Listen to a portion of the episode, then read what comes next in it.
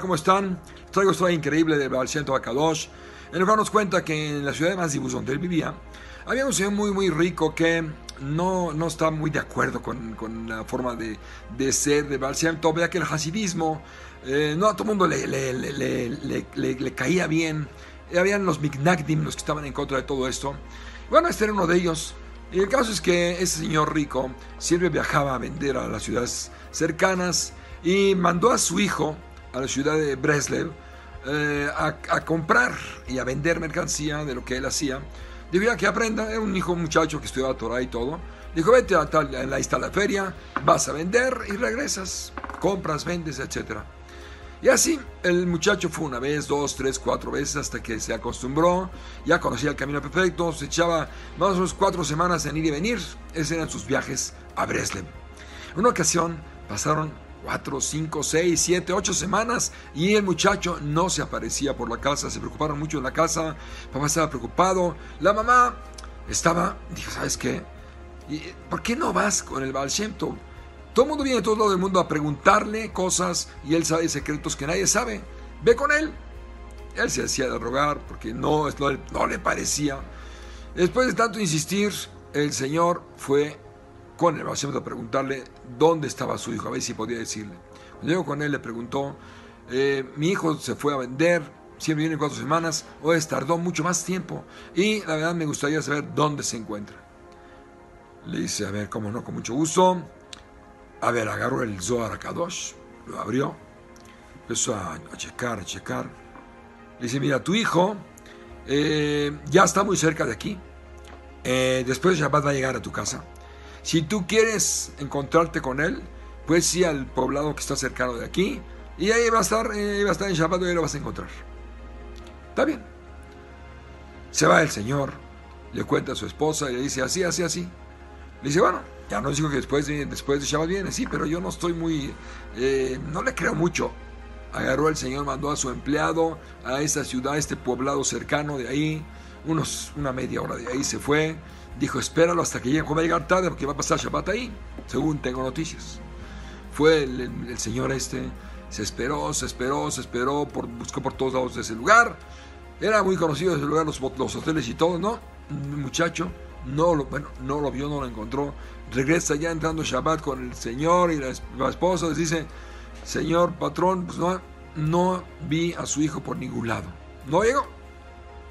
Imagínense el Shabbat que pasaron. El, marido y, su esposa estaban este, tristes, como estuvieran de luto todo el Shabbat.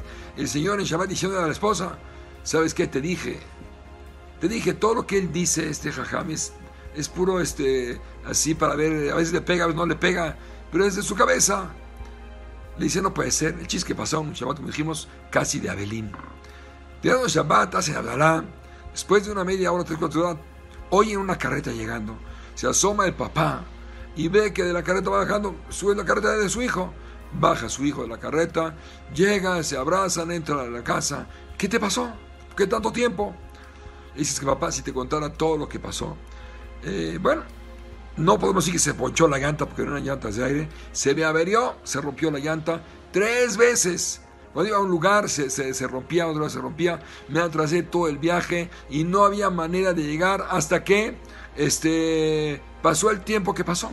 Y tuve que vender la mercancía, no podía, no podía dejar y regresarme así nada más. No había como, como comunicarme contigo, no había correos por ningún lado. Y cuando iba llegando por acá, pues llegué al poblado este que está cerca. Y llegué a última hora, entré bien en Shabbat, ahí me hospedé en tal hotel y no podía llegar aquí, pero ya estoy cerca ya pasó Shabbat, hice Abdalá y me vine rápido para acá y aquí estoy. Es lo que pasó. Le dice la esposa, ya ves, el asunto tenía razón. Dice, la verdad, me equivoqué. Al otro día, domingo, Yom Rishon va al, al, a donde está el a su casa, y le toca la puerta, entra, y dice, dime, ajá, la verdad quiero pedirle mil disculpas. ¿Qué pasó? Ya llegó mi hijo, te dije, sí, pero la verdad me equivoqué. Yo mandé a una persona, no lo encontró y estaba yo desesperado con mi esposa, nerviosos y hablé mal de usted.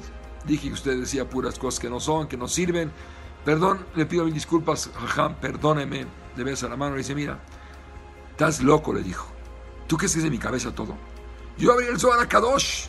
El Zohar Kadosh, Dios mandó la, cuando, cuando creó la luz en el mundo, escondió la luz esa que se puede ver de un lado a otro lado del mundo en la Torah.